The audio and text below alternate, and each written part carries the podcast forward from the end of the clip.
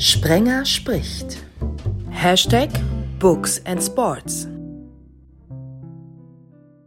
Media and Sports heißt die Serie, die dienstags immer online geht. Books and Sports gibt es am Freitag. Hallo zur Ausgabe 28. Das ist ein richtiges Crossover, wie das so schön neudeutsch heißt. Oder ganz einfach Hallo zu Media and Books. Denn für Medien stehen alle drei Gäste heute.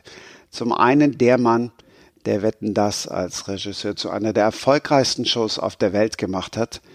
Bin höllisch stolz, dass er dabei ist. Holm Dressler. Hallo, okay, fängt prima an. Bitte weiter so. Derjenige, der versucht hat, dort seine Promis auf die Couch zu setzen, ist der zweite im Bunde, der Künstleragent Jürgen Evers. Hallo. Die dritte im Bunde ist die, die dann überall das schreibt, was die Promis auf der Couch gesagt haben und gemacht haben. Hallo Christina Hortenbach. Ja, Hallöchen, genau, das stimmt. Ich bin nicht die am roten Teppich, ich bin die daneben. Promi-Reporterin bist du. Das klingt ja so ein bisschen nach mhm. Paparazzo und nach goldenem Blatt. Nein, das nein. ist es aber nicht. Nee, ich versuche das schon seriös zu machen und ich denke mir auch gar nichts aus. Also was ich berichte, das stimmt.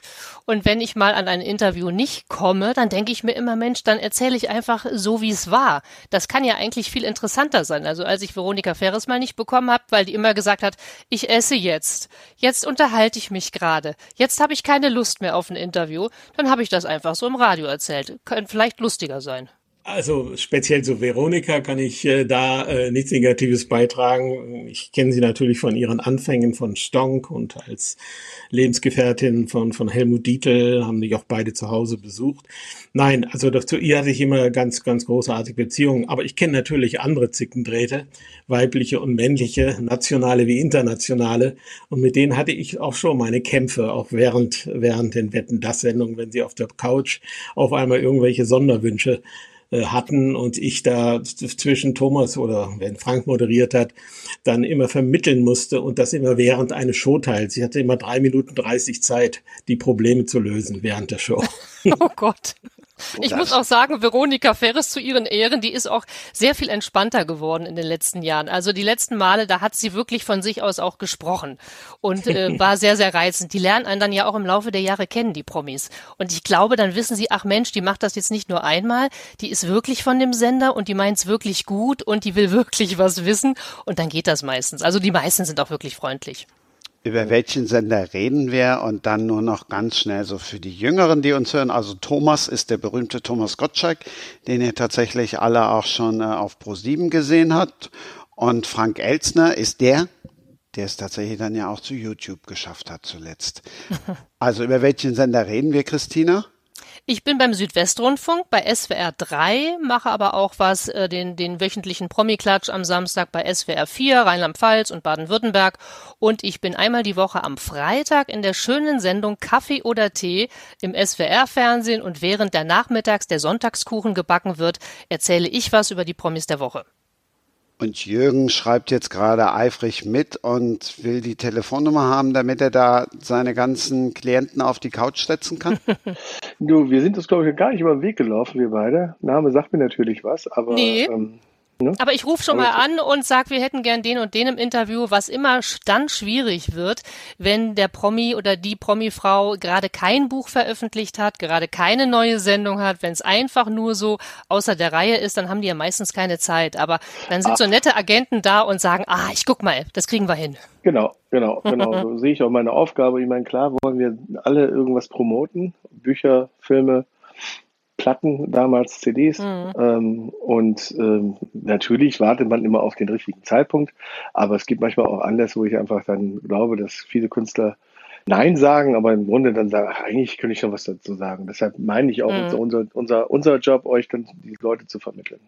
Genau. Ja, wir, wir, ist ja auch umgekehrt der Fall. Wir rufen ja auch bei euch an, äh, äh, wenn wir Spezialwünsche haben. Das heißt, dass wir Laudatorinnen ja. brauchen oder sonst was.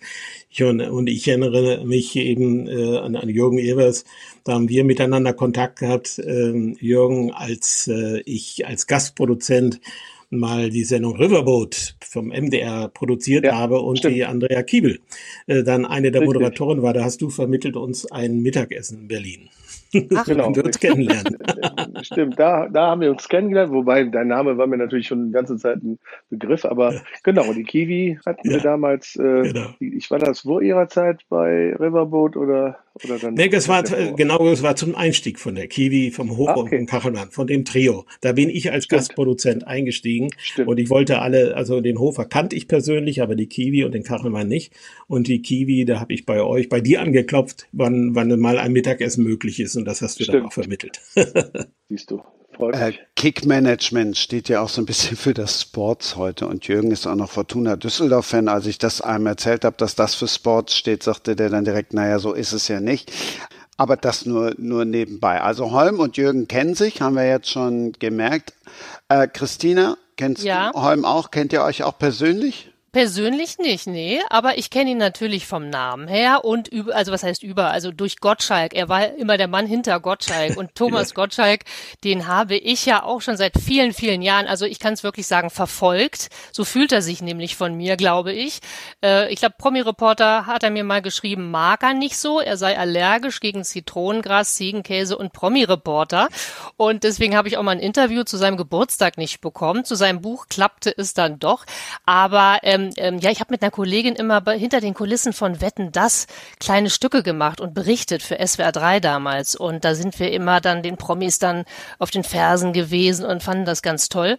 Und daher kenne ich den Thomas Gottschalk halt und dadurch halt auch irgendwie hatte ich immer Holm Dressler im Kopf. ja, wie uns verbindet Baden-Baden. Also ich äh, habe ja. meine ersten Anfänge hier beim SWR oder SWF damals in Baden-Baden gemacht. Telespiele, auf ja. los geht's los, Montagsmaler. Also der ganze ja. Schwung sozusagen genau. Elstner und Gottschalk.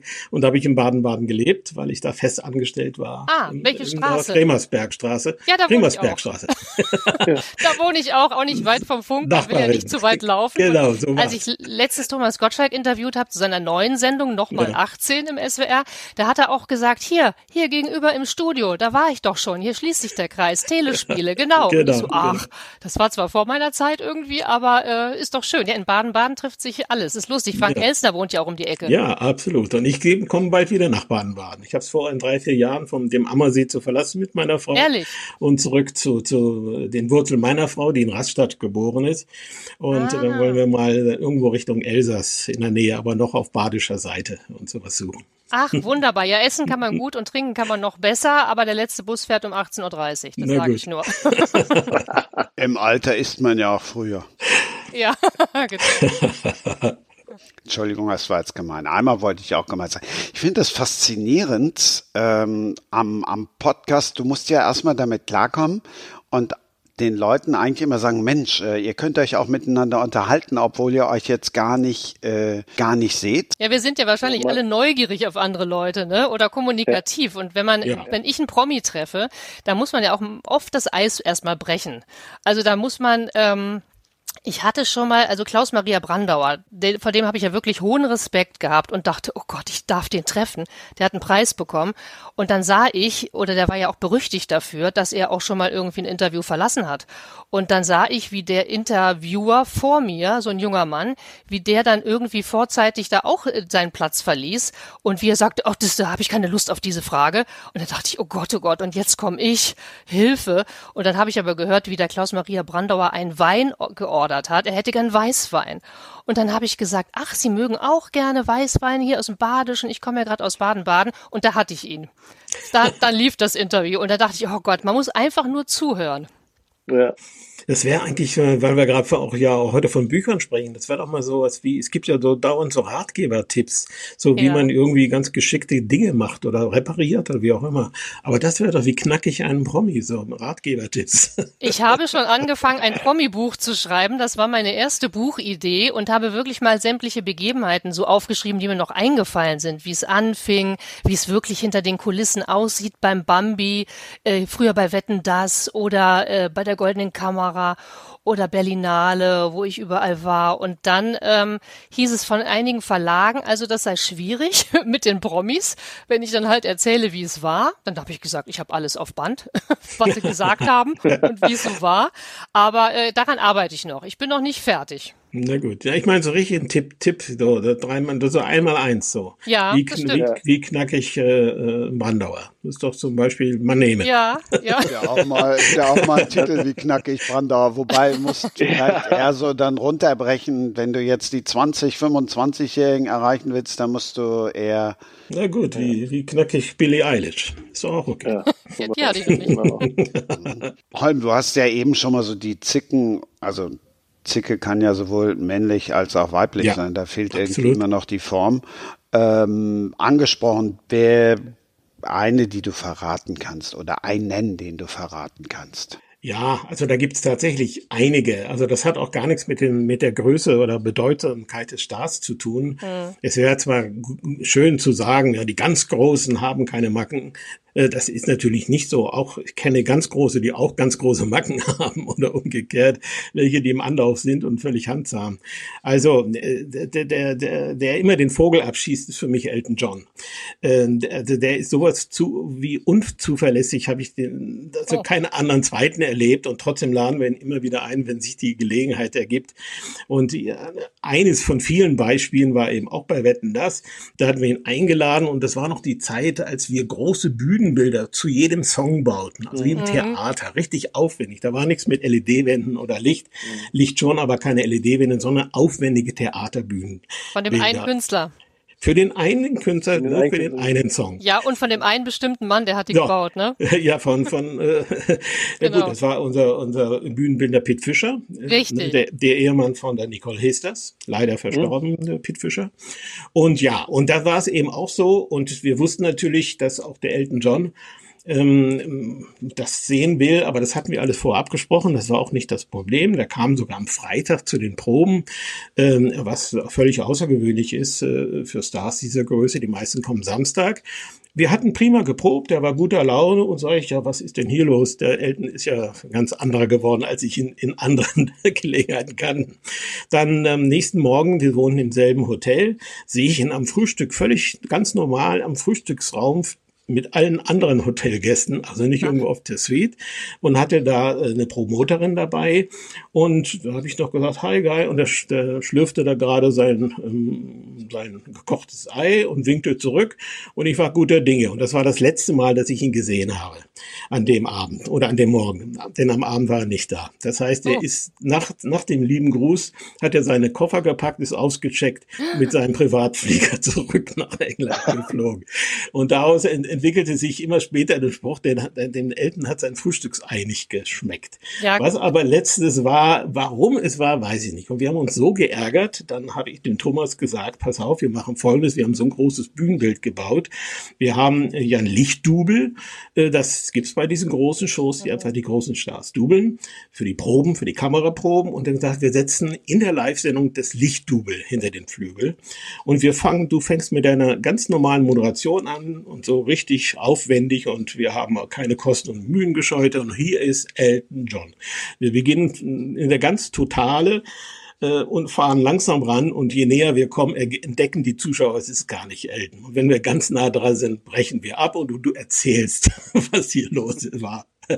Und, und diese und, und, und diese Retourkutsche, die haben wir uns damals wirklich gegönnt. Ach toll. Und gab es Reaktionen? Nein, äh, gab es nicht. Er hat das, glaube ich, natürlich nicht mitbekommen. Und die Plattenfirma war ja auch außer sich. Äh, äh, Ja. Sie hat sich ja auch geärgert, denn Ja. sie hat sich eher gefreut, denn sie hatten 20 Sekunden des Songs, der da promotet werden Ja. sollte. Okay, okay. Gibt sowas Oh heute noch, Jürgen? Ähm, es gibt Künstler mit Sicherheit, ähm, die, die ihre Allüren haben, die ihren, Stellenwert haben wollen. Also es ist ganz bekannt auch, dass man so, so bunte Tourneen macht mit, mit Musikkünstlern. Der letzte ist immer so, das ist der Stargast. Und dann kämpfen sie alle darum, letzter zu sein. Und dann danach kommt meistens noch das Finale. Und wenn einer nicht der Letzte ist äh, und fühlt sich aber trotzdem berufen, letzter sein zu müssen, dann ist es schon oftmals so, dass die Bühne halb leer ist. Dann hauen die, hau- hauen die schon vorher ab. Das ist jetzt im Kleinen. Und das gibt's auch im Großen immer noch, weil die einfach äh, ein gewisses Standesdünkel haben und glauben, sie sind was, manchmal was Besseres. Mhm. Ich hätte mal eine Frage an den Jürgen. Gibt es eigentlich Promis, die Sie nicht annehmen, weil die halt zu schwierig sind? Nach dem Motto, Ja. das tun wir uns nicht an? Äh, ganz kurz also, dazwischen, Christina. Im Podcast ja? wird geduzt. Das habe okay. ich gelernt, weil wir Dann ja alle so das. hip Jürgen. sind. Du Jürgen, wie ist denn das mit den Hobbys? doch, es, äh, doch äh, es, gibt, es gibt welche, die, die den alten gewisser Ruf voraus.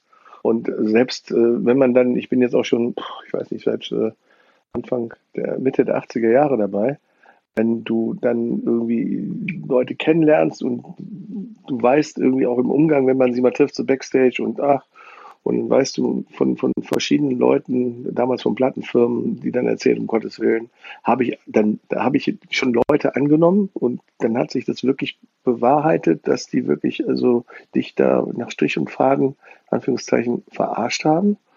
Und deshalb bin ich heute so weit, dass ich sage, man checkt erstmal so gewisse Größenordnungen. Das muss man natürlich auch mit seinem Gewissen vereinbaren können, weil ich natürlich am Ende des Tages auch Kaufmann bin.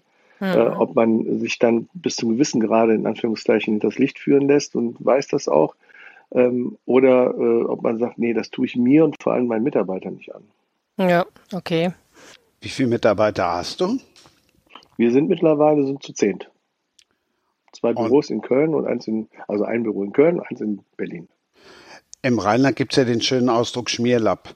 Ähm, ist ein Künstleragent Agent sowas wie ein, wie ein Spielerberater? Hashtag ja, Schmierlapp?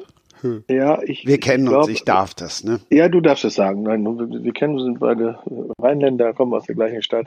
Ich Nein, auch, ich auch. Also, du auch? ich bin auch eine Rheinländerin. Auch? Ich komme aus Bonn. Ich bin jetzt gerade in Rheinbach. In Rheinbach, ja, da wohnt ja meine, wohnte meine Ex, oder noch, na klar, wieder Klientin Jenny Evers, die Richtig. da gewohnt hat. Genau. Das, das habe ich auch letztes ähm, Mal gesagt, ja, das nur am Rande. Ja, genau. Äh, ne, ne, ne, ja, Schmierlapp ist so, so, so, ein Begriff, wo man sagt, naja, also die geben dir hier die Hand und dann hast du irgendwie anstatt äh, fünf Finger hinter nur noch vier. Das ist nicht unser Job. Unser Job ist eigentlich zu beraten, so verstehe ich das zumindest bei seriösen Agenturen, zu beraten und am Ende des Tages, glaube ich, das Geld, was du in, in diesem Spielerbereich bei, bei Fußballern äh, verdienst, als Spielerberater ist, steht für mich in keinerlei Relation zu dem, was da geleistet wird.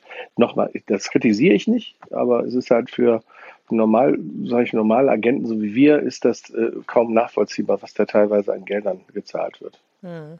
Holm, hast du auch Erfahrung mit jetzt, also nehmen wir von mir aus, gab es Spielerberater, gab es ja auch schon damals zu wetten, das Zeiten, da saß ja auch dann und wann mal der eine oder andere Sportler.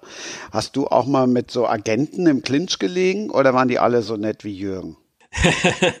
Na, also ich muss dann tatsächlich überlegen, also im, im Grunde genommen ähm, erinnere ich mich an, an eigentlich immer sehr gute Zusammenarbeit, ob mit Kick oder anderen äh, Agenten, weil wir saßen irgendwo immer im selben Boot. Wir wollten, dass er eine gute Performance abliefert, wir wollten, dass es eine gute Sendung wird äh, und wir wollten, dass dann anschließend die Presse gut drüber gesprochen hat. Das heißt, wir saßen in einem Boot, wir waren immer Partner. So habe ich es auch gesehen in den Inszenierungen, so habe ich es auch gesehen in den Vorbereitungen, denn auch wir haben ja nie das Geld gezahlt, was tatsächlich die Künstler gekostet haben, die zu uns kamen, egal ob deutsch oder international. Wir haben immer die Verträge mit den Agenten und mit den Agenturen gemacht oder mit den Filmfirmen, wenn es um Filmstars ging, Konzertagenturen zur Verfügungstellung von hieß dann immer. Dann haben wir uns auf eine Pauschale geeinigt, die ja damals vielleicht 10.000 Mark war. De facto hat das aber das Vielfache gekostet gekostet, weil ja die Künstler immer mit großer Entourage gekommen sind ja. und wir natürlich auch hinter den Kulissen Stress hatten mit Garderobenausgestaltungen, die dann Wasser aus Lourdes wollten und besondere mhm. Chrysanthemen aus Rom. Und mhm. wir haben tatsächlich auch alles versucht, das hinzubekommen, mit dem Ergebnis, dass dann meistens die das verlangt haben, gar nicht in ihre Garderoben gegangen sind. So. Mhm. Und, und aber auch da waren, waren wir alle der Ohnmacht nahe, aber zusammen mit den Agenten eigentlich. Ja. Ne, Aber wir ähm, hatten was Schönes zu erzählen über die Chrysanthemen im Radio. Das waren dann die Highlights für uns. Oft waren, wenn, wenn es Diskussionen gab, nenne ich mal, war es einfach, dass jetzt natürlich ähm, die Promotion ja einerseits Auch der Motor war, dass Gäste zu uns kommen. Ähm, das heißt, sie durften Promotion machen, ganz offen für Filmwerben, für eine DVD, für eine CD, für eine Tournee. Und wir aber immer natürlich das trotzdem öffentlich-rechtlichen Rahmen gesehen werden mussten. Mhm. Das heißt, Promotion ja, aber nicht zu viel. Und wenn es Diskussionen gab, dann sozusagen bis wohin und ab wann ist es too much. Da erinnere ich mich auch an eine, eine Wahnsinnsgeschehene gleich am Anfang von Wetten, das äh, mit Frank Elstner noch, der eben gesagt hat, bei mir wird nicht geworben. Ich, ich lehne das ab, dass Gäste nur kommen, wenn sie irgendwo was werben wollen. Aber irgendwann gab es die Chance, Richard Gere zu bekommen. Äh, aber nur für einen, einen Filmausschnitt natürlich. Und der Frank war völlig dagegen. Nein, dann will ich den Gere nicht. Und ich habe gekämpft und sagte, den können wir nicht von der Bettkante stoßen, den müssen wir einladen. Und, und dann habe ich wirklich so ein Spiel gespielt, dass ich dem, dem Management von Richard Gere alles zugesagt habe, was da erwartet erwartet und verlangt wurde. Und dem Frank habe ich das Gegenteil erzählt. Mach dir keine Sorgen, der kommt so. Oh. so. Und die Sendung kam näher und näher und sie fing dann auch gut an und wir hatten einen gut gelaunten Richard Gere auf der Couch und auch einen gut gelaunten Frank. Aber irgendwann merkten die beiden, also der Frank merkte, dass der Richard Gere unruhig wurde, äh, weil eben der gar nicht auf den Film zu sprechen kam. Und dann habe ich gesagt, ich muss jetzt wieder meine drei Minuten 30 Showteil da vermitteln. Da bin ich dann zum Frank gesagt, pass auf, lass uns doch jetzt eine Minute einen Filmausschnitt zeigen und so weiter. Nein, auf keinen Fall. Und dann bin ich zum Gier in Englisch und sagte, hm, wäre es möglich, einfacher über den Film zu sprechen und keinen Filmausschnitt zu zeigen. Oh also ich merkte, da war nichts machbar. Und der Gier hat gesagt, ich stehe auf. Ich stehe hier in der Live-Sendung auf und gehe. Und ich gehe nicht freundlich. Dann bin ich wieder zum Frank und gesagt, pass auf, jetzt müssen wir einfach, du musst jetzt kurz einen Film zeigen und der Richard Gere wird trotzdem gehen. Aber wir behaupten einfach, dass er zum Flieger muss. Weil, äh, und das war leider für, das, so haben wir es dann auch gemacht. Ich bin zum Gere und gesagt, pass auf, wir zeigen Filmausschnitt und danach bedauern sie das Ganze, dass sie jetzt zum Flieger müssen nicht wissend, dass das auf einmal eine Blaupause war für alle Stars, die nach ihm, Richard Gere kamen. Alle mussten zum Flieger, denn keiner mhm. wollte bis zum Schluss auf der Couch sitzen. So haben wir uns dann selbst ein Eigentor geschossen. Oh je, aber Richard Gere ist ein netter, ne? Ja, also er war im Vorfeld, aber da natürlich, da habe ich auch kein, kein richtiges schönes Spiel gespielt, weil ich dann irgendwo noch im Übermut des Jungredakteurs dachte, dass das, das mhm. irgendwie regelt sich das. Oh je. Mhm. Werbung ist irgendwie ein gutes Stichwort. Ein ganz gutes. Tja, so ist das. Könnt ihr euch jetzt überlegen. Damals hat Holm Dressler mit Wetten das 28 Millionen Zuschauer geholt und die Leute durften Werbung machen. Was glaubt ihr jetzt, was ich den dreien hier zahlen muss, damit die zu mir kommen? Einmal 28 Millionen Downloads, dann kannst du dich wahrscheinlich als Podcaster zur Ruhe setzen. Jürgen, Werbung gutes Stichwort. Wenn du jetzt irgendwie versuchst, einen unterzubringen. Naja, das ist halt, das gibt halt, das ist, das ist halt so jetzt auch im Zeitalter der privaten Sender dauert ein bisschen einfacher, als wenn du in die öffentlichen gehst. Öffentlich-rechtlichen. Die vertreten ja auch nicht nur Künstler, die ähm, auftreten, sondern auch Moderatoren. Und da gibt es bei den öffentlich-rechtlichen ganz strikte Regeln. Ähm, wenn wir Moderatoren haben, die Köche sind oder Ärzte sind, äh, Ärzte haben sowieso noch ein eigenes Standesdünkel, die dürfen eh keine Werbeprodukte machen, aber da gibt es schon mal Köche, die ähm, gerne mal äh, Kooperationen eingehen oder andersrum, wo die Wirtschaft gerne Kooperationen eingeht, als Nudelhersteller oder als Butterhersteller oder was auch immer und sagen dann, ähm, Mensch, immer super, äh, können wir nicht, du machst jetzt mal Werbung für. Das ist alles quasi untersagt. Das ist halt, hat auch alles einen guten Grund, wie ich finde. Aber ähm, das ist natürlich immer so, wenn ich, du bringst ja keinen Künstler mit einem Produkt in rein. Es sei denn, es ist ein eigenes Produkt, ein Buch, es ist ein Titel oder es ist ein Film, dann hast du auch immer äh, meistens sehr äh, äh, Redakteure, die das, die das verstehen und auch sagen, klar, also äh, wir hätten gern den Künstler, er will jetzt dazu eine, sein Buch promoten. Das kennt Holm halt auch. Das ist das normale Geschäft. Richtig. Und gerade bei Moderatoren im Nachrichtenbereich, die ihr ja auch vertritt, da ist es eben wirklich ein Problem, ähm, wenn die auch nur in Annäherung von irgendwelchen Werbegeschichten gibt. Das ist nicht ganz so einfach. Ach, pro Werbung, gerade an was denken. Der Thomas hat ja für, für, für, für Haribo Werbung gemacht. Als Gag und gar nicht als Werbung gedacht, auf dem Tisch Gummibärchen gehabt, auf der, vor der, vor der Wetten, das Couch, Gummibärchen. Und dann hat das der, der Chef von Haribo gesehen und hat gesagt, Mensch, dann können wir vielleicht die, diese gesamte Show wetten das als Head-Sponsor äh, unterstützen, so die berühmten sieben Sekunden äh, Haribo wünscht gute Unterhaltung mit. Und am Ende das war, das präsentiert von Haribo. Und dann hat, hat, haben die mit dem ZDF tatsächlich diesen Deal gemacht, dass Haribo Head-Sponsor wird und prompt mussten wir die Gummibärchen wegnehmen vom Tisch. Ach. Der Head-Sponsor darf nicht in der Sendung mit eigenen Produkten irgendwie in Erscheinung treten. Und das konnte der Haribo gar nicht, gar nicht verstehen, ja. weil das war ja, ja. für ihn der Anlass, sozusagen. Ja. Und prompt war, war Head-Sponsor, zack, waren die Gummibärchen weg. das war damals großes Thema, ja.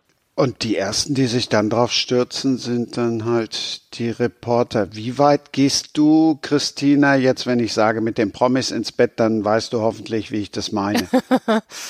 Ähm, ich, ich mache mich nicht gemein mit ihnen. Also es gibt ja, das höchste der Gefühle ist, dass ich schon mal ein Selfie mit Menschen mache, das aber auch eigentlich nur zu dem Zweck, dass ich das hinterher im Fernsehen immer zeige. Dann wissen die Zuschauer, ah, ich war wirklich da.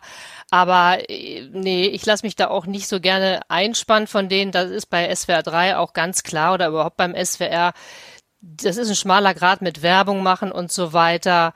Ähm, aber es gibt natürlich Leute, die kriegst du dann nur, ja, es ist schwierig. Aber ich sage immer, nee, ich bin Journalist und ich berichte und das objektiv und ähm, ja. Du hast ja auch Restauranttipps, da wollte ich eben schon, als Holm gesagt hat, er zieht da jetzt wieder in die Ecke, wollte ich sagen, mhm. gib doch Holm mal ein paar Restauranttipps. Du hast ja auch einen Restaurant-Tipp Buch geschrieben. Restaurantführer, zwei sogar, ja, mit derselben Kollegin, der Christiane Falk, mit der ich auch immerhin äh, hinter den Kulissen von Wetten, das war übrigens, ja, als ich damals nach Baden-Baden gezogen bin, da fand ich das so langweilig. Da habe ich gesagt, also wenn überhaupt, müssen wir hier essen gehen. Und äh, dann habe ich gedacht, ja gut, dann müsste ich wissen, wohin und was was taugt. Und dann haben wir das angefangen. Aber die sind leider nicht mehr aktuell, nee. Aber wenn ich Bücher schreibe, dann frage ich auch immer brav nach bei uns, darf ich das und so. Und äh, aber klar, das ist dann meine selbstständige Arbeit, dann bin ich Autorin, das, das funktioniert schon. Aber ich könnte jetzt nicht Werbung machen für irgendeine Automarke oder für irgendeine Automarke moderieren. Das mhm. würde ich jetzt auch nicht wollen. Das, nee, nee, das, das muss man trennen. Das ist dann manchmal vielleicht schade, aber letztens hat mich einer angefragt, ob ich nicht äh, ein Grußwort sprechen möchte, ein kleines Video drehen möchte für so und so viele Jahre irgendeine Brauerei. Dann sage ich, das schmeckt bestimmt super und warum denn nicht, ist mein erster Instinkt immer, aber dann, nee, nee, darf ich nicht. Geht nicht. Wieso gibt es die Restaurants nicht mehr? Sind die Bücher so alt oder Ja, das ist schon ein bisschen was her und die Restaurants, das ist ja ein schnelllebiges Geschäft. Also gerade jetzt auch wegen Corona, da haben einige dann machen dann vielleicht dicht. Nö, das ist in Baden-Baden so. Also dann sind da alte Besitzer leider in den Restaurants und die geben dann das ganze Geschäft auf und dann gibt's keine Nachfolger. Und ich sehe jetzt noch den grünen Baum vor mir, der da einfach die Türen zu hat. Oder das Stahlbad, da ist jetzt ein, ja gut, da ist ein Italiener drin. Aber nee, die, die gehören dann einfach auf und dann gibt's die nicht mehr und dann kannst du quasi jede Auflage neu machen. Und ich muss zugeben, also wir haben dann schon auch ein bisschen zugenommen.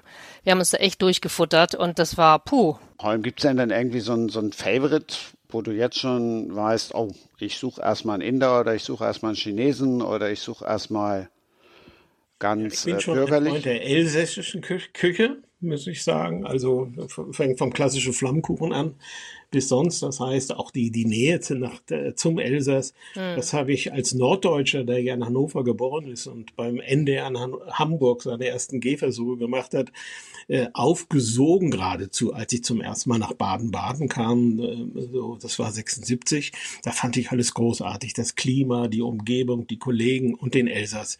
Und, und das hat sich dann irgendwo, äh, äh auch wenn ich jetzt nach Baden-Baden fahre, weil dort viele enge Freundschaften aus der Zeit, wo ich da aber einfach noch erhalten habe, ähm, dann bin ich sozusagen sehr schnell im Elsass drüben, weil ich eben dann auch mich in Baden-Baden nicht auskenne, sondern da gibt es zwar immer wieder Tipps, auch neue Tipps. Irgendwie war ich mal mit Elmar Hörig irgendwo essen, aber ich habe vergessen, wo das war, aber es war große Klasse und, und deshalb vergesse ich das schnell wieder. Ja, ich träume auch schon jetzt seit anderthalb Jahren, seit Corona, träume ich davon, wieder im Elsass einzukaufen. Schön Krevetten und so. Mhm. Ja, ja, ja. Da ist die Mayonnaise günstiger und der Senf und diese Unmengen von französischem Wein, die es da gibt im, ja, im, im, im Super Ü. Ja, man hat wirklich das, das Gefühl, man fährt nur über die Brücke und dann hat, hat man mhm. doch eine ganz andere Atmosphäre auf einmal. Irgendwie ja. ähm, fühle fühl ich das so zumindest. Wie ein kleiner Urlaub. Ja, ja. Ich fand so noch vor dem Einführung des Euro einfach großartig, dass da auch noch die, Seite, die, die Mittelstreifen gelb waren. Das war für mich immer das, das typische, ach, jetzt bin ich, jetzt bin ich Ja, drüben. jetzt bin ich ganz woanders. Toll. ja, ja, und plötzlich muss man, die sprechen ja sogar auch gut Deutsch da. Da muss man ja gar nicht mal sein Schulfranzösisch rausholen. Ja, aber ich vermisse den Front und, den, und die gelben Mittelstreifen. Den Flammkuchen gibt's aber noch. Ja, genau. Den gibt's aber auch in Hersching leider. Leider nicht, sondern so. zum Glück, aber das ist auch mm. was Besonderes, ja. Den gibt's aber auch in der Tiefkühltruhe. ja, bei Ach, Rewe, nicht ja, dasselbe. Genau. Also bevor ihr jetzt noch weiter ins Essen abschweift, ja. darf Christina jetzt das machen, was sie ja woanders nicht machen darf. Ich habe ein Buch geschrieben. Genau. Und die Restaurantführer, die sind Asbach. Das Buch mhm. ist ganz neu. Achtung, Holm, wenn ich sage, du als alter Spielepapst vollende bitte Stadt, Land, was kommt dann? Ja, ich habe mich natürlich vorbereitet, auch auf, auf, auf Szene sozusagen, aber jetzt fällt es mir dummerweise nicht ein. Es gibt ja zwei Bücher, Stadt, Land und jedes Mal mit einem anderen dritten Wort. Richtig. Natürlich kenne ich Stadt, Land, Fluss, aber sie hat die, das natürlich genommen, um ihre Bücher zu schreiben und hat beim ersten Buch ein anderes Stadtwort, äh, Stadtfluss und beim zweiten Buch nochmal ein anderes genommen. Ja, kleiner Tipp, es ist ein Frauenbuch. Es geht um Freundinnen und es geht um Mann, natürlich. Oh Mann, Männer. Stadtland Mann. ähm, auf jeden Fall alles besser als Stadtland. Das gibt's ja auch noch von einer großen Boulevardzeitung als, äh, als Websendung. Lasst uns da nicht drüber reden, Christina. Erzähl hm. uns lieber von Stadtland Mann und vor allem, äh, wie du drauf gekommen bist, jetzt einen Roman zu schreiben. Ja. Wie viel Wahres drin steckt und äh, wie viele Männer? Wie viele Männer drin stecken? Ja, ach, ein paar. Männer sind da drin, die netten und die nicht so netten.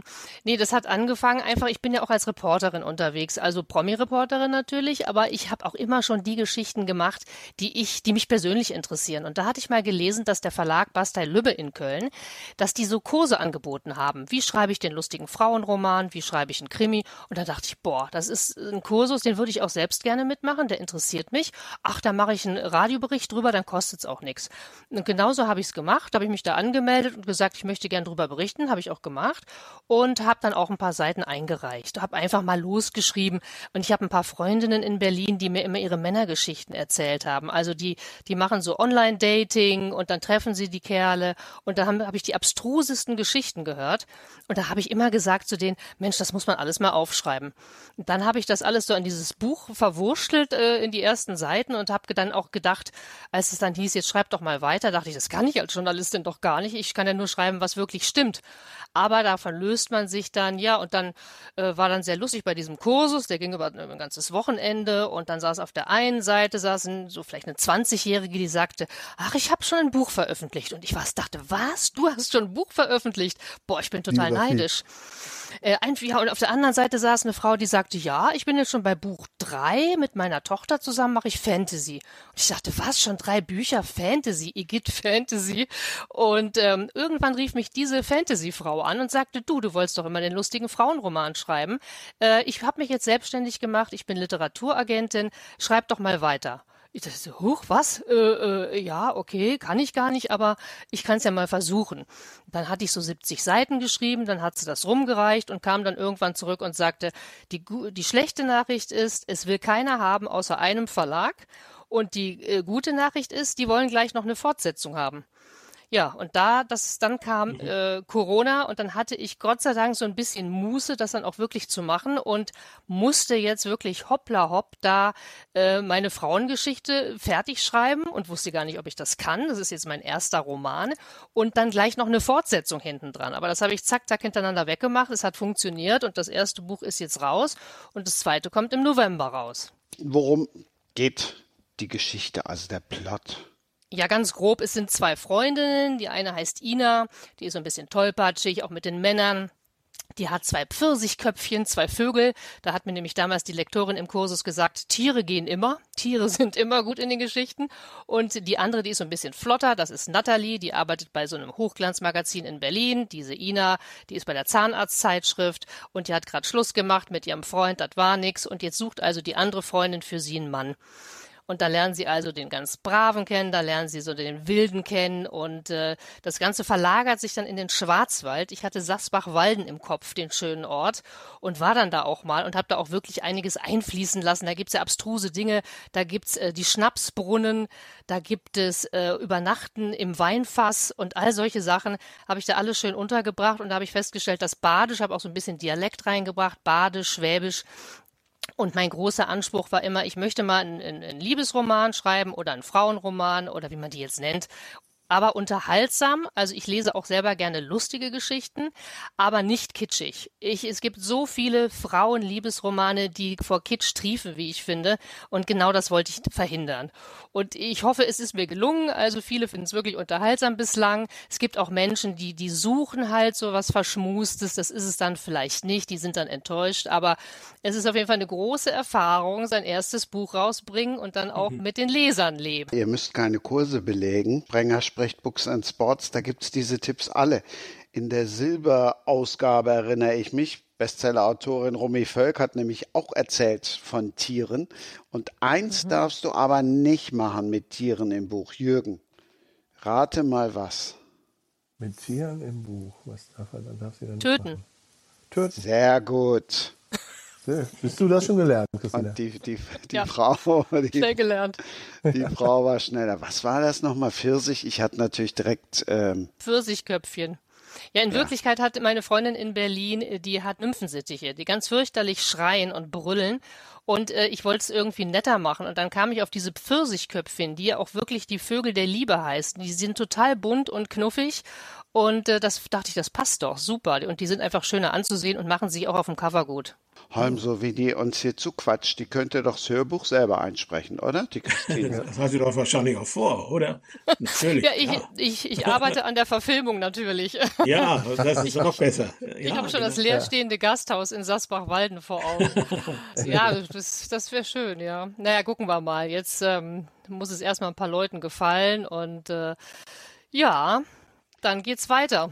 Wie ist das da das würde ich gerne auch noch mal wissen, wenn du dann guckst bei Amazon zwischenzeitlich, als wir den ersten Kontakt hatten, gab es das Buch dann tatsächlich auch mal für 2,99. Das hast du jetzt mhm. ganz öfter, dass da irgendwelche Einführungspreise gibt. Danach geht's dann hoch. Wirst du da als Autorin gefragt oder machen die das einfach? Profitierst ja. du davon oder? Ähm, es ist sogar für Kindle Unlimited Leser sogar umsonst, also beziehungsweise im Preis dann mit inbegriffen. Ähm, das, das wurde ich gefragt, ob sie mich in dieses Programm aufnehmen sollen. Dafür gibt's dann auch so eine, ja, dafür gibt's Geld. Und ähm, das weiß ich jetzt nicht, ob sich das rechnet oder ob ich da dumm war, aber dafür machen sie ein bisschen mehr Werbung für ein. Und dann merkt man schon, dass das dann nach der Werbephase, dass das dann einfach runtergeht. Dann bist du da nicht mehr, äh, die haben ja Kategorien, da wird man wahnsinnig. Also ich war die Nummer eins in Kleinstadt und Landleben. Da muss man erstmal, ne, denkt man sich, ach toll ist das jetzt toll oder ist das jetzt blöd?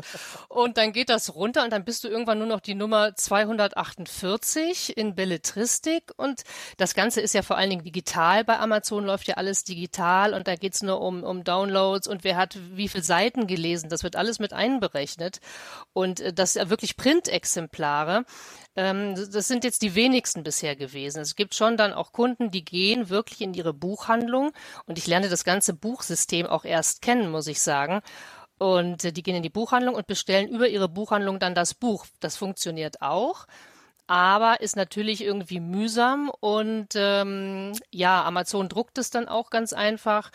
Aber das ist auch, äh, ja, das, das musste ich lernen. Und ich bin jetzt vielleicht auch froh, dass der nächste Verlag, für den ich was schreibe, auch ein richtiger Verlag ist. Dann liegt das Buch hoffentlich in der Buchhandlung aus und das ist dann ein ganz anderer Zugang. Bei Amazon kann auch jeder, ich wach dann morgens auf die ersten Tage und guck sofort, oh Gott, hat jemand eine schlechte Kritik geschrieben? Und dann mhm. sagt einer, geht so. Und dann bin ich erstmal, oh Gott was mache ich denn jetzt? Und dann am Abend war wieder eine nette Kritik drin. Dann, bist, dann ist der Tag wieder gerettet.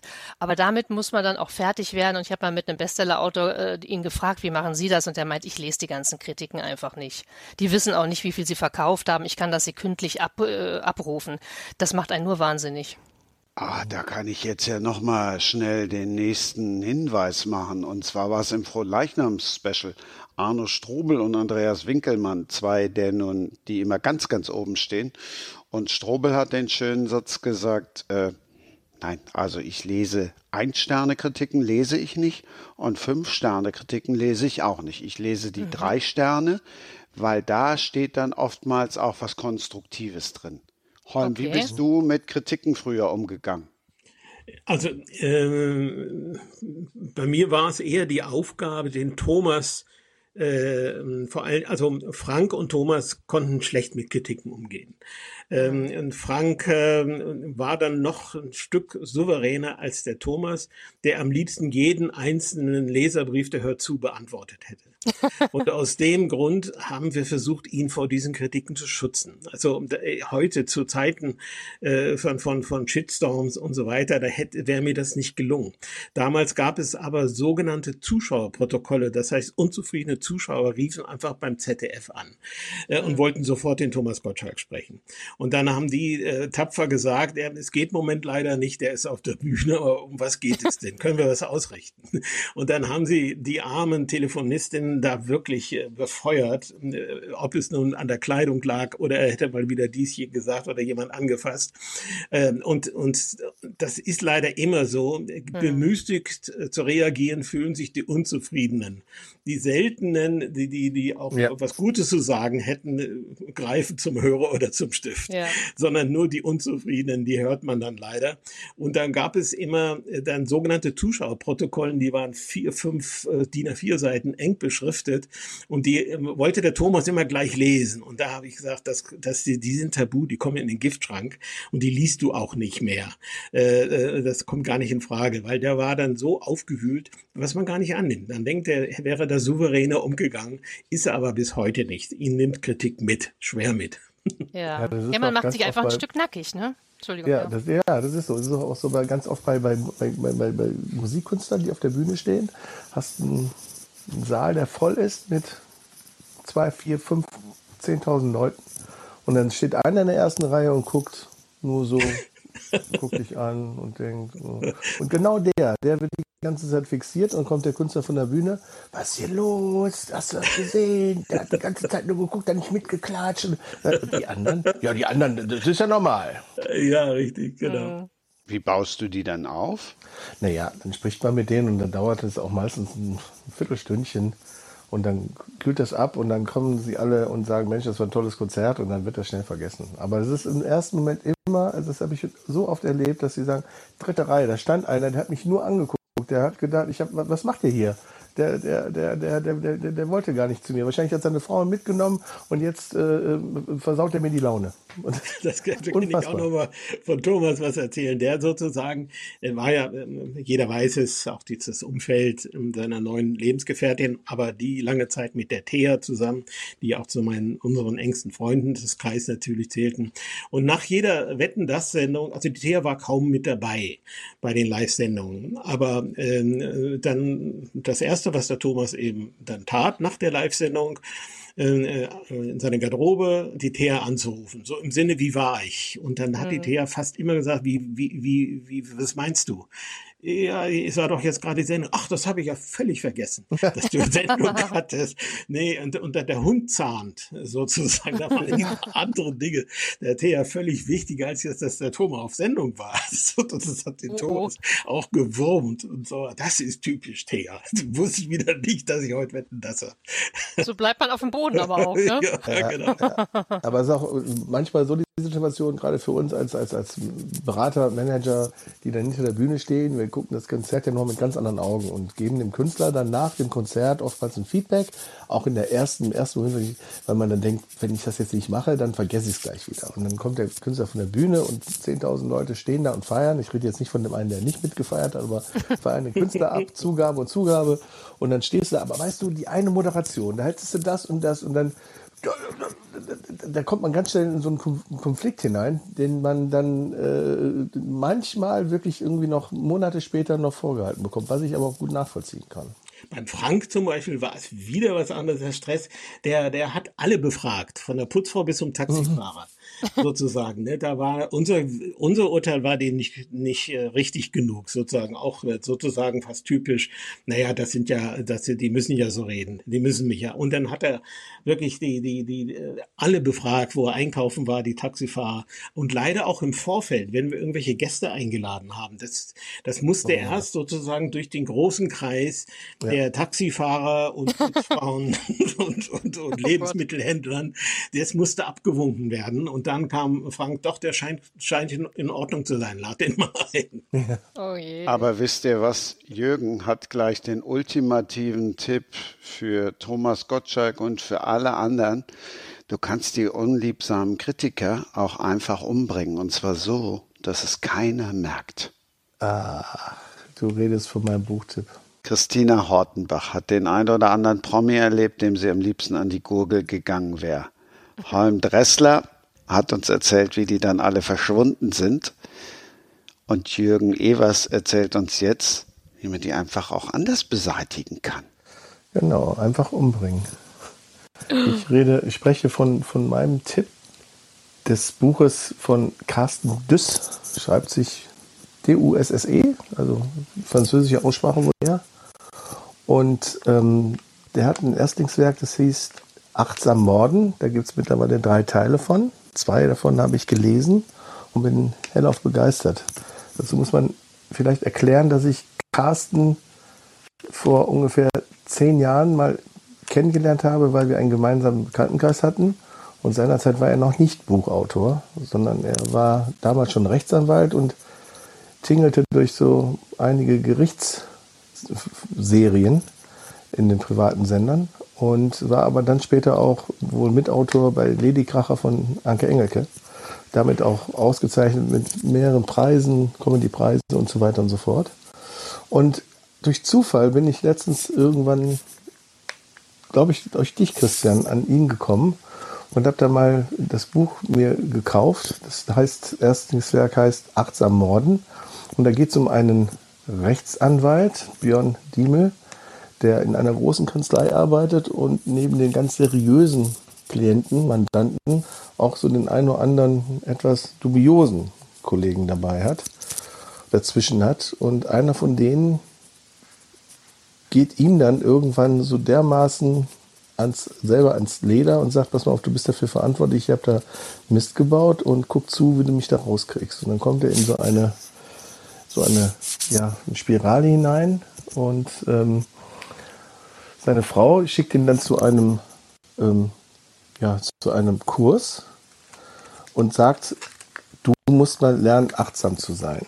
Und daraus entwickelt sich eine sehr spannende, lustige Geschichte, ähm, die ich also verschlungen habe wie, wie sonst was. Und wie gesagt, den zweiten Teil sofort hinterher. Und jetzt kam gerade der dritte Teil raus. Und äh, mehr will ich auch eigentlich gar nicht verraten. Sehr, sehr lustige Geschichten.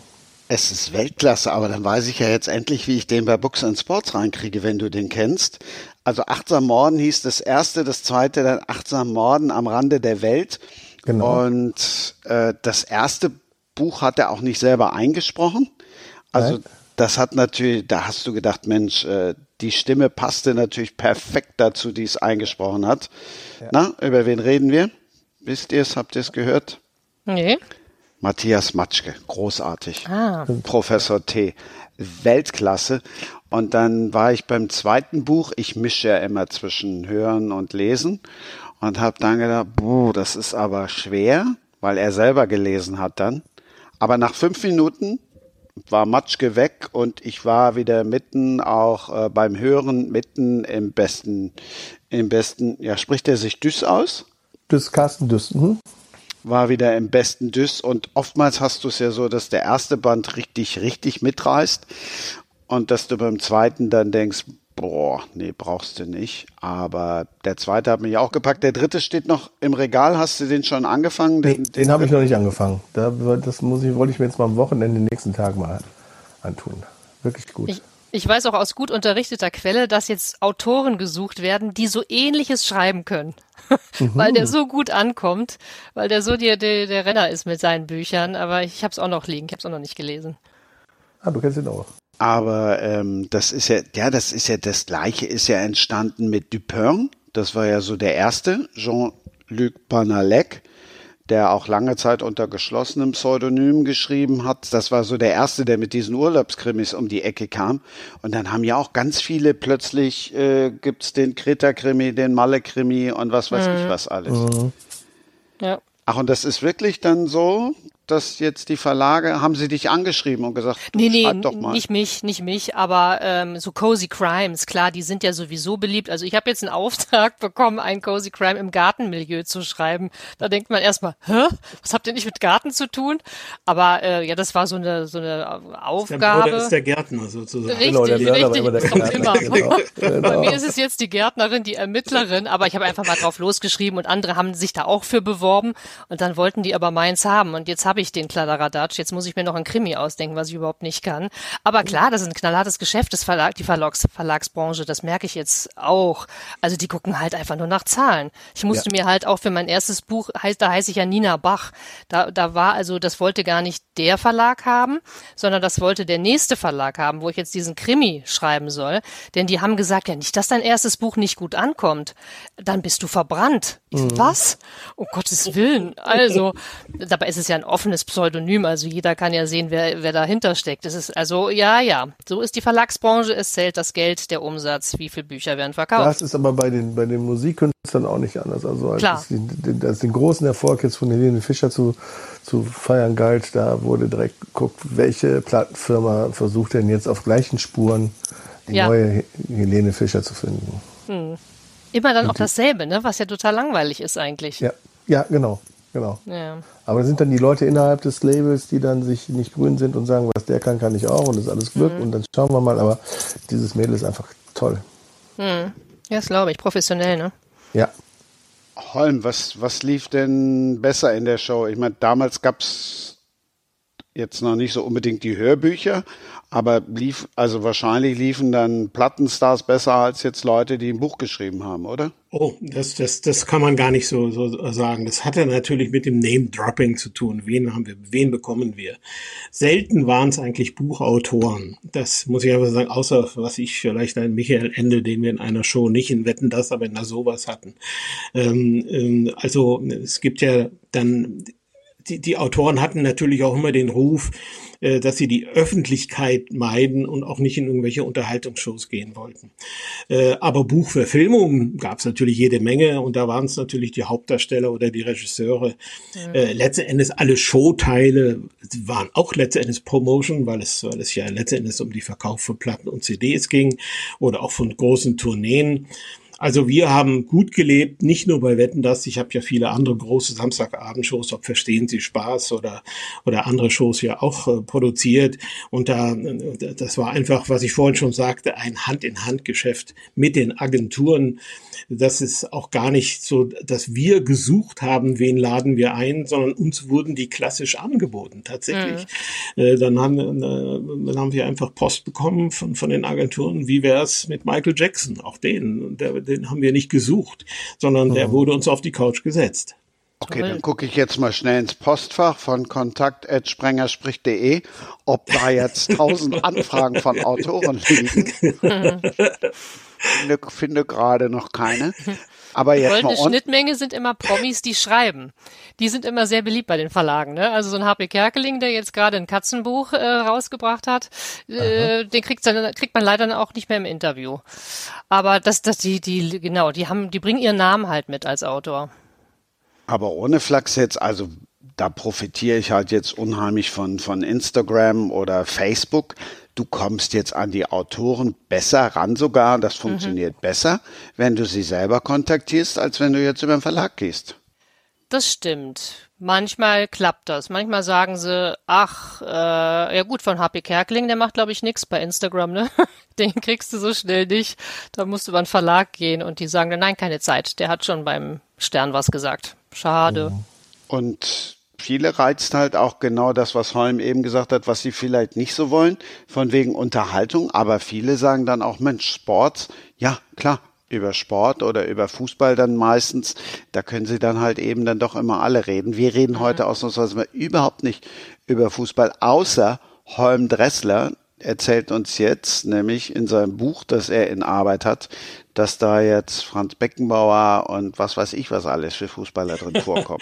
Nein, also zunächst mal in der Tat, ich, ich bin sozusagen weit entfernt von der Veröffentlichung. Ähm, ich habe einfach einen, einen ganz privaten Anlass äh, gefunden, als ich nämlich im März 1972 meine ersten Kontakte zum Fernsehen geknüpft habe. Und das ist halt im nächsten Jahr dann 50 Jahre her. Also habe ich dann zum Anlass oder nehme ich zum Anlass 50 Jahre Film, Funk und Fernsehen, wie das so schön auf Plakaten früher hieß, bekannt von Film, Funk und Fernsehen, mhm. mache ich 50 Jahre Film, Funk und Fernsehen.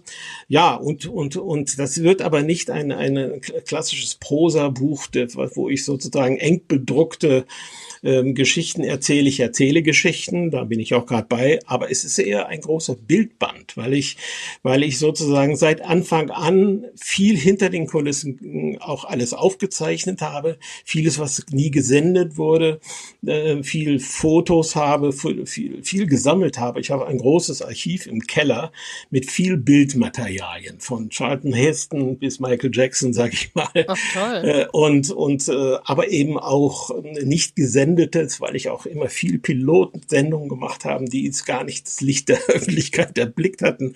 Also da gibt es viel hinter den Kulissen und vor allen Dingen, weil ich auch immer gewildert habe. Ich war ja jetzt nicht nur Showregisseur oder Showproduzent, sondern ich habe auch große Filme produziert mit Nina Hoss äh, oder mit Peter Maffay im, im, als Schauspieler im, in Marokko. Äh, zärtliche Chaoten mit Gottschalk, mit Hasselhoff und Deborah Shelton. Also ist das bunte, die, der bunte Wahnsinn. Und da gibt es viel, viel, viel zu erzählen. Und das lasse ich jetzt einfach raus. Ich öffne meinen Giftschrank und, und bin in der Recherche jetzt äh, sozusagen. Und das Ganze soll dann im nächsten Frühjahr rauskommen. Als tatsächlich als, als, aber als Bildband, das heißt, Mit, du hast also damals Bildband auch noch bedeutet in erster Linie äh, anderes Format als das Buch, sondern eher, eher hoch, hochformatig, äh, Fotopapier und, und, und großflächige Fotos und dann mein Kommentar, wenn wir Chair in Strapsen sehen, was war da los hinter der Bühne? Wieso trug die Strapse? Dann komme ich vorbei. War das nicht zu verhindern? Und war ja. das nicht zu verhindern? und wo, wo gibt's diese Fotos her? Ich meine, bist du dann immer mit, mit dem Fotoapparat Nein, das in, sind natürlich, die, die Garderoben gelaufen? Auch Stills. Ich habe alle, also es gibt einfach natürlich Bewegtmaterial. Eigentlich das, das klassische Medium, in dem ich das veröffentlichen müsste, müsste ein Bewegtbildmedium sein.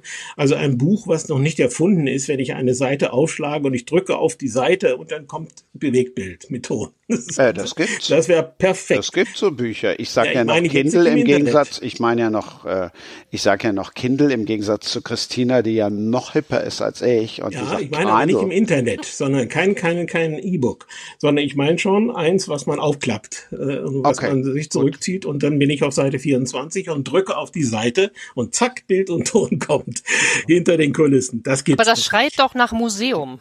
ja, das kann natürlich auch sein, ja, dass es dann schnell im Museum landet. Nee, ein eigenes Museum aufmachen. Ja, ja so Media. So Multimedia, Media, Multimedia, ja. genau. Toll. Ja, also ich weiß auch gar nicht, ob das die Leute interessiert. Das ist auch nicht meine Motivation. Ich habe ja einen YouTube-Kanal, äh, einen eigenen, der auch 11 Millionen Klicks mittlerweile hat. Da, da puste ich ja schon alles raus. Also letztendlich ist das Buch nichts, äh, einfach das Buch zum YouTube-Kanal sozusagen. Mhm. Aber äh, das meine Motivation. Auch diesen YouTube-Kanal habe ich nicht monetarisiert, wie das so schön heißt. Ich verdiene nicht einen Cent daran. Ähm, jetzt äh, weiß ich noch gar nicht, wie das mit dem Buch ist die, die, den Stress mit den Verlagen. Ich habe natürlich Kontakte geknüpft und es gibt auch nette, nette Rückmeldungen. Ja, lassen Sie uns reden. Aber ich weiß noch nicht so wirklich äh, äh sozusagen, was mich da erwartet. Ich kenne da eine Literaturagentin. also, also recherchiere ich erstmal sammlich. Ja. Was ist der Unterschied zwischen Künstleragent und Literaturagent, Jürgen? Sind die noch komplizierter? Du Künstleragent, äh, Künstleragent oder Künstlermanager, wie wir uns nennen, wir kümmern uns ja quasi ganzheitlich um die Belange unserer Mandanten, Klienten, ähm, während ein äh, Agenturklient ähm, sich, äh, ähm, Agent sich hauptsächlich darum kümmert, dass der äh, Autor einen passenden Buchverlag findet und dann quasi, soweit ich das weiß, aber aus dem weiteren Geschäft raus ist. Und wir machen ja noch ein bisschen mehr, wenn wir, wir ähm, machen ja sehr viel äh, Promotion dazu und alles drumherum. Ähm, ich weiß jetzt nicht, es gibt wahrscheinlich auch Literaturagenten, die das auch mit abdecken. Aber soweit ich das weiß, ist es einfach, sind Literaturagenten dafür da. Die haben dann teilweise wirklich erschreckend viele Künstler oder Ag äh, äh, Schriftsteller unter Vertrag. Und ähm, ja, die haben aber auch die besten Kontakte zu den jeweiligen Buchverlagen und äh, die wissen dann auch, wer was gerade sucht und äh, dann ist die Arbeit aber im Grunde auch erledigt, wenn die Deals quasi mhm. über den Tisch gehen. Ja, aber da haben wir doch schon mal gute Kontakte geknüpft hier. mhm. Heute genau, also weißt, dass Christina schreibt über dich. Ja, äh, ja. Im ja. Gegenzug äh, nimmst du ihre Literaturagentin und Jürgen, der lädt mir den Duss ein. Perfekt. Ja, ja wunderbar. Er hat seine Aufgaben. Mehr, mehr geht ja nicht. Hat sich doch schon wieder gelohnt. Ja, hat das sich schon wieder gelohnt. gelohnt. Genau. Ähm, Holm, was verbindet dich mit Dresden? Oh ja, Dresden, verschiedene Dinge. Äh, mit Dresden verbinde ich natürlich den Geburtsort meiner Eltern, die 1921 beide in Dresden geboren sind, auch äh, mit der Schreckensnacht von Dresden natürlich hautnah erlebt haben. Dann verbindet mich mit Dresden aber auch ein Ur-Urgroßvater, der einer der berühmtesten Maler der, der damaligen Zeit war. Der heißt Eduard Leon Hardy äh, und der war auch ein Mäzen der Stadt Dresden, hat dort viel, viel geerbt oder gemacht und, und getan. Deshalb gibt es eine Straße nach ihm, die Eduard Leon Hardy Straße. Es gibt ein Familienmuseum, was sozusagen einer Erbengemeinschaft gehört, der ich angehöre, das Leon Hardy Museum in der Nähe des Blauen Wunders in Dresden. Das verbinde ich damit. Ich verbinde aber auch mit Dresden eine, eine Großcousine, die auch bekannt ist, in einer ARD Soap mitspielt. Das ist die Antje Hagen, das ist meine Cousine, die dort äh, so eine, eine der führenden Rollen äh, in der, in der, wie heißt sie, die, die ARD, die Goldene Rote Rose, Rosen? nicht. Ja, Rote, Rote Rosen. Rosen. Ja, Rote Rosen. Genau. Ja. In Lüneburg. Mhm. Und ähm, so verbinden und ich war oft natürlich in Dresden und und sollte auch dort mal die Zwingerfestspiele produzieren mit dem Dieter Wedel. Und also deshalb verbinde ich mich mit Dresden viel. Nicht zuletzt auch dann, weil ich dann in Leipzig in der Nähe ja mal Riverboat produziert habe. Aber sicherlich eben vor allen Dingen der Ururgroßvater Eduard Leon Hardy, der Maler des Waldes hieß der, der hat Bilder gemalt, die sind fünf Meter hoch gewesen, so oh. drei Meter breit. Ne? Also richtig diese Monsterwerke. Und wie viel hat er denn geschafft in seinem Leben? Ja, doch eine ganze Menge. Die sind in diesem Museum ausgestellt natürlich und, und die kann man auch im Internet recherchieren.